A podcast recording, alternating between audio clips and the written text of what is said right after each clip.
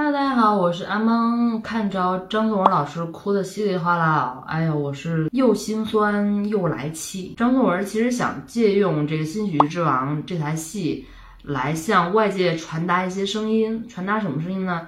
就是他想讲一个故事。当然呢，还是以《新喜剧之王》整体的这个剧情点为。这个基础在这个上面做一些修改，包括他赋予叶祖新那样一个角色，就是不足轻重的一个绿叶演员，很有可能花叉没把这个男一号弄舒服了，直接就被换了这样的情况。当然呢，这个《新喜剧之王》这出戏完成的真的特别不不错。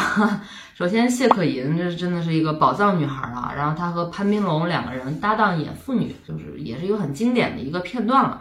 而且呢，又是一个演了之后屡试不爽，能带出很多这种演员这个行当心酸的那么一个片段啊。就其实吧，这个《新喜剧之王》这台戏啊，讲了一个什么事儿呢？一个演员到底能为他的事业付出多少这么一个话题。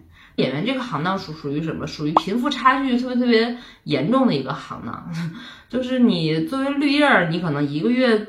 可能就赚个最保底的一个工资，一旦成腕，一夜成名，哇塞，那简直哦，就是。所以我们在看整个这个《新喜剧之王》这台戏的时候，其实看的是张颂文老师这个摸爬滚打半生的一些感悟和感慨。然后呢，我就去翻看了一下张颂文老师的一些这个经历、演艺经历，包括一些背景什么的啊。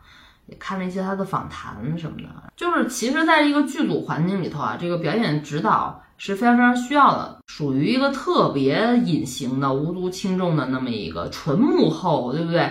啊，你这个演员演的有多好，谁能知道后面的表演指导指导的有多么多么辛苦啊，对吧？就是特别吃力不讨好，又赚不了多少钱的那么一个职业，然后恰恰这个心酸流泪在上面哭了。不知道流了多少泪水的这么一个张颂文，你知道，特别是在中国的这个剧组里面，除了有什么武术指导呀，包括你可能拍一些关于戏剧方面的，会有戏曲指导啊，会有怎么样一个指导，就是特殊行业或者是包括你要拍一些特种兵啊什么的，那是不是得有一些这种军队方面的熟悉这个的一些这种这种顾问或指导，对吧？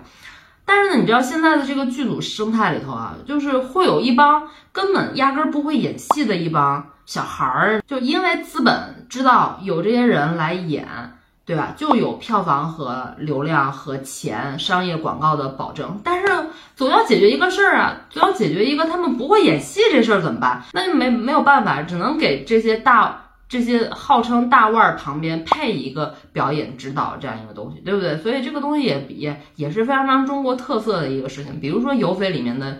这个这个王一博，那旁边就得配一个指导老师，那恨不得就是每一个镜头，对吧？我都得教你嘛，对吧？就是相当于是边学边拍边演那么一个东西。你想想，这个东西它本来就不公平。别的那些科班出身的这个中戏啊、北电的什么的，人家可能四年本科，可能还恨不得得三年研究生再出来再接戏什么的，对不对？那现在这些小孩儿恨不得就是十几二十岁。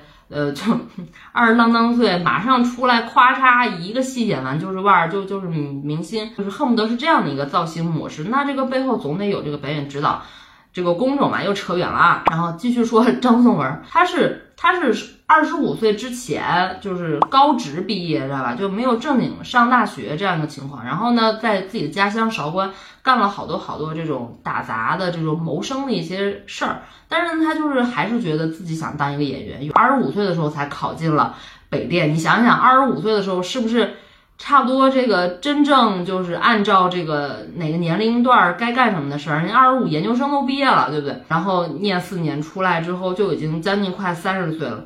再加上他本人的这个形象气质，打引号的形象气气质啊，就是个头不太高，长得号称像猿人，对吧？也不帅。那你想想，在章子怡的眼里，谁是男一号？周一围这就是大男主，是吧？张超大男主，贺子铭，章子怡跟这个张颂文还相当于有点这种同辈儿的这种感。但同一时代嘛，所以说这个审美观也都也都差不多，就所以说呢，就是在那个市场环境里面，张颂文绝对不是大男一，绝对不是男不是男主角的那样的一个配置啊。你看，虽然他是零五年的时候，就是毕业了大概四五年的一个情况吧，演了一个乡土剧叫《成龙怪婿》啊，演的是男一号贾发。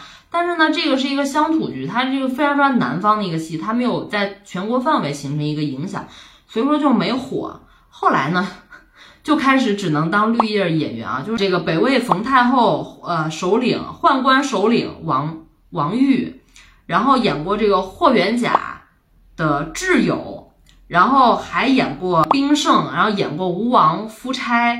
这是张纪中导的啊，然后在尤小刚的这个《杨贵妃秘史》里头演的是杨国忠，然后后来呢，他就开始去一些名导的一些戏里头了嘛，比如说宁浩的《黄金大劫案》呀，比如说王晶的什么《大上海》呀，当然里头呢演的也都是一些非常配角的一些人物啊，比如说什么叶问之子啊、叶准呐，啊什么包云龙啊，所以呢，虽然你拍了这么多戏，但是你在这些戏里面你。不不配拥有姓名，没有人知道哦，这个人这个配角男四男五或者是男六男七这个演员。他这个演员叫什么名字，对吧？但是那个时候，其实张颂文吃的是一碗什么饭呢？就是吃的是他表演指导的饭，因为其实跟他的这个时代观还是会有一定的观念，因为他是七零后，就是对于那一代人而言，能够留校任教，这个是一个非常非常好的一个铁饭碗。然后再加上，其实他是想要去做更多表演研究相关的一些学术方面研究。工作的一个人嘛，所以说其实那个对于他而言是一个非常非常好的。但是你在一个大学里面当老师能够赚多少钱呢？对不对？你想一个教表演的老师老不去扮演一些重要的一些角色，老是吃老本，那这也不行啊。其实吧，就是在被那么多的戏拒之门外之后，对吧？演个男四男五都还那么那么难，甚至被男一。直接 diss 说你就给我换掉，吃了这么多苦之后，其实张颂文没有想过，要不然自己就老老实实开个这个表演工作室，就专心专专心心教学生就得了呗，对吧？所以说呢，他在零八年的时候啊，成立了这个张颂文国际表演工作室，就专门致力于影视表演技巧及方法派的表演的研究啊，然后包括我刚刚说到的，就是很多戏。呃，他会找一些完全没有任何表演基础，但是 没办法，他有流量，明星是个咖位，对吧？然后必须得找一个表演指导，得在他的旁边实时敲打。有遇到这样的这种，呃，中国式的工作缺口，所以说其实张颂文吃了很很长一段时间这样的饭。但是呢，就是表演指导，然后当老师，运营一个表演工作室，这个事情。真的就是真的赚不了多少钱，所以对于张颂文而言，就是他为什么演技那么好？你想他扮演了那么多各式各样的杂七杂八的角色，然后呢，他还把他的这个东西在他这儿重新再熔炉打包，还要教给别人，所以他一边学一边研究，还一边教别人，就他把这一套东西整个已经融会贯通了，不停的咀嚼反刍，然后就在研究这样一件事情，虽然。在他前四十年以前，可能真的没有得到很多这种光环呀，包括钱上面的呀，一些名誉上面的。但是后来他被娄烨发掘了之后，演了娄烨四部戏，呃，风中有朵雨做的云，包括兰心大剧院，包括这两年他一直就是各种戏抢都抢不到的一个演员啊。哎呀，今天扯得有点远了，就想说什么事儿呢？就是这个行业。呃，其实没有赢家，每一个人都是冷暖自知的，所以这个行业的赢家真的是属于那些看长期的人，就是看长线发展的人。行吧，今天聊的天都黑了，好吧，那就这样了，拜拜。